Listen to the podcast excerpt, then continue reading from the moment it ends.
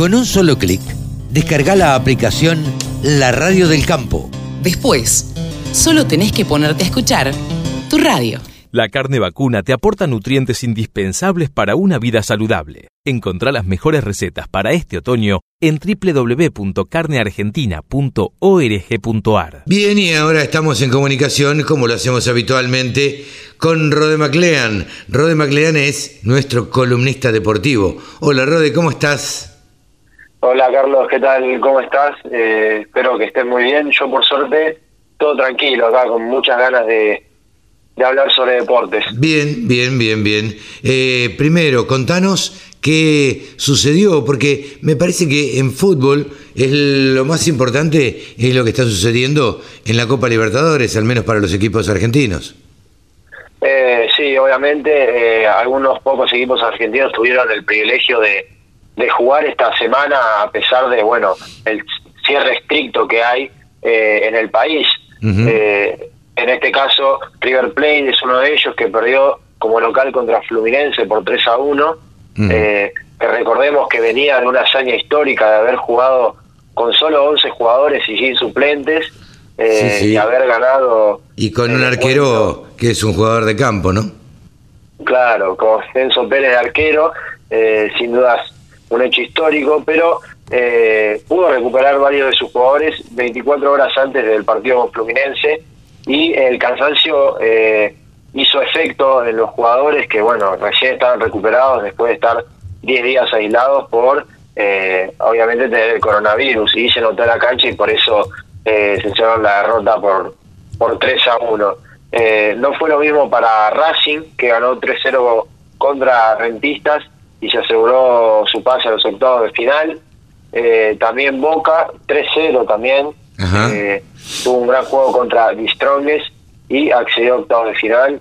Eh, también argentinos, a pesar de la derrota contra Nacional de, Uruguay, eh, que perdió 2-0, accedió a octavos. por ahora, todos los equipos argentinos que disputaron la Copa Libertadores pasaron a la siguiente fase. el mismo caso de Defensa y Justicia y Vélez. Así es. bueno, una, una, buena producción de los equipos argentinos. River, como decías vos, con lo justo, aún perdiendo 3 a 1, clasificó igual para los octavos de final. Eh, ¿Tenemos alguna otra actividad local? Eh, bueno, eh, esta actividad local vamos a tener este lunes 31, vamos a tener las semifinales de la Copa de la Liga. seguimos con fútbol, que recordemos que no se pudieron disputar por el por el cierre preventivo que hubo estos nueve días. Bueno, la, la AFA decidió no disputar estos partidos y se van a disputar este lunes 31. A las 3 de la tarde vamos a tener el partido entre Racing y Boca Juniors.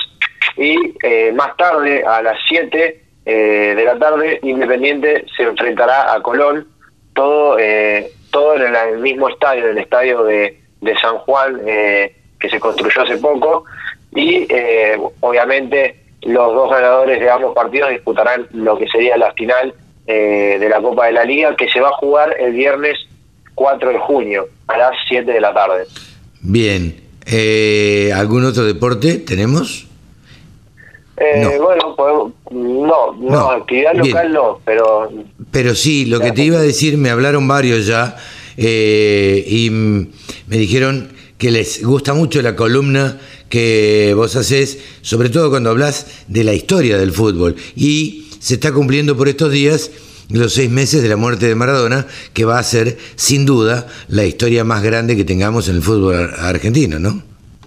Eh, sin dudas, eh, lamentablemente el 25 de mayo, además de haber sido el día, el día de la patria, eh, se cumplieron seis meses de la muerte de el más grande de todos, Diego Armando Maradona, que murió el pasado 25 de noviembre de, de 2020. Eh, es una, es una pena totalmente, eh, él murió de una insuficiencia cardíaca, tenía nada más 60 años, y eh, ¿quién no conoce a Maradona, no? Eh, es ir a cualquier parte del mundo y mencionar Maradona y todos saber que venís de, Argentina. sí, es un pasaporte. Es un pasaporte. Como decía Sergio Boicochea, ¿no? Que decía que le da apellido al país, ¿no? Argentina Maradona. Sí, sí, totalmente. sin dudas eh, es un repaso por la carrera del, del para muchos mejor futbolista de todos los tiempos, eh, que sin duda tiene una, una calidad admirable y, un, y una personalidad de, líder que, que, destacaba en todos los equipos que él se encontró. Surgió, recordamos, eh, en Argentinos Juniors. Eh, los cebollitas. exactamente, debutó en el año 1976, estábamos a los 16 años, eh, que sin duda, obviamente si debutás esa edad en primera división, eh, ya tenés pinta de crack, ¿no? Sí, claro, no, totalmente. Esto estaba, estaba dado. Sí, exactamente, y pasó por equipos como Boca Juniors, el Barcelona de España, en el Napoli, que sin duda es donde más historia hizo. El Napoli, para, para quienes no sepan, no estén tan enterados, cuando Maradona llegó al Napoli, el Napoli no, no tenía la importancia que tiene en la actualidad. Eh, y esa importancia, eh, y tanto a nivel local como internacional, se la dio Maradona, que pasó varias temporadas allí y ganó varios títulos. Sin duda. Eh, Maradona en Napoli es el ídolo. De hecho, cuando, cuando Maradona muere, fue, era muy emocionante ver en los alrededores del estadio todo lo que se suscitó, las concentraciones que hubo de, gente vivando a Maradona. Recordemos que era, estábamos en plena pandemia, ¿no? Claro, totalmente. Eh, sin duda se mostraba el cariño y de hecho cuando murió Diego Maradona, eh, el Napoli decidió eh, cambiar el nombre de su, de su estadio a Diego Armando Maradona.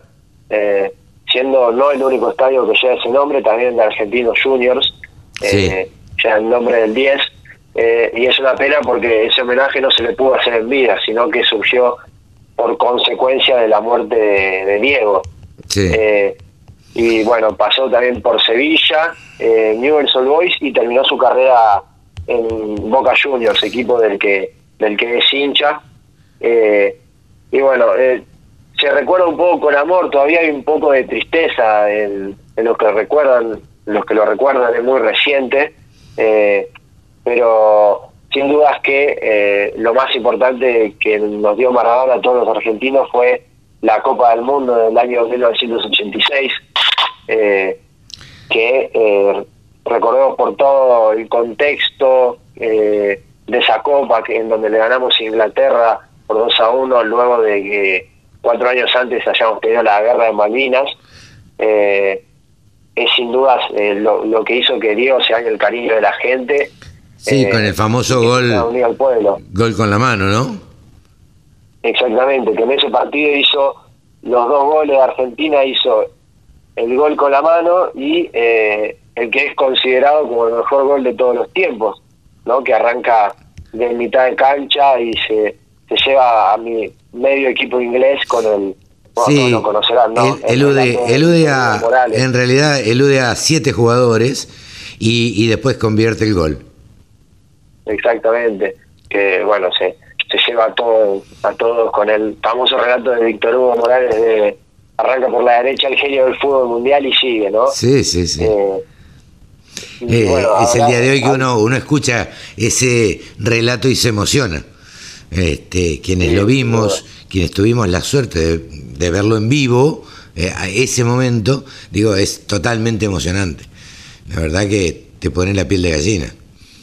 Una lástima, una vida desordenada, un, jugador extraordinario, fuera de serie, un, ídolo dentro de la cancha, un, un distinto, un distinto, porque era un jugador distinto, era con una garra, con, una, con un espíritu para jugar que yo no la he visto pocas veces y, y la verdad que bueno, eh, bien vale la pena recordarlo los seis meses de, de la muerte del Diego, ¿no?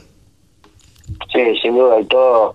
Y bueno, cuando fue su muerte, que hubo tres días de duelo nacional, eh, después el, el funeral en, en Casa Rosada, que, que bueno, estuve, eh, yo, yo tuve la oportunidad de ir a cubrirlo para, una radio que trabajaba en su momento y, y sin duda será muy emotivo ver cómo la gente lo recordaba y me acuerdo que se vivió como un, el ambiente era triste, pero a la vez alegre por el hecho de que todos recordaban sus mejores anécdotas, sus mejores goles, eh, que sus mejores historias, porque eh, iba a casi todos los programas que podía ir, ir iba.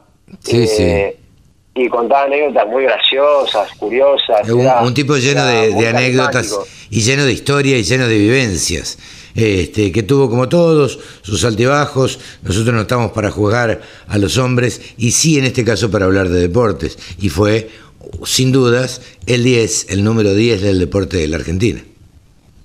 Sí, totalmente y, bueno, eh, me pareció que era importante recordarlo a... Muy apropiado, muy, muy apropiado, Rodé. Eh, que fue hace pocos días y bueno, sin dudas todos los argentinos los recordamos con una gran sonrisa por todo lo que nos dio y como vos bien dijiste, no estamos acá para jugar, sino para hablar de lo que de lo que fue él como persona y como eh, figura deportiva. Totalmente, totalmente. Gracias, Rode. Muchas gracias por estos recuerdos y nos encontramos la semana que viene, ¿te parece? te mando un abrazo. Ha sido Rode MacLean, nuestro columnista deportivo. La carne vacuna te aporta nutrientes indispensables para una vida saludable. Encontrá las mejores recetas para este otoño en www.carneargentina.org.ar www.laradiodelcampo.com La radio que te acompaña a las 24 horas.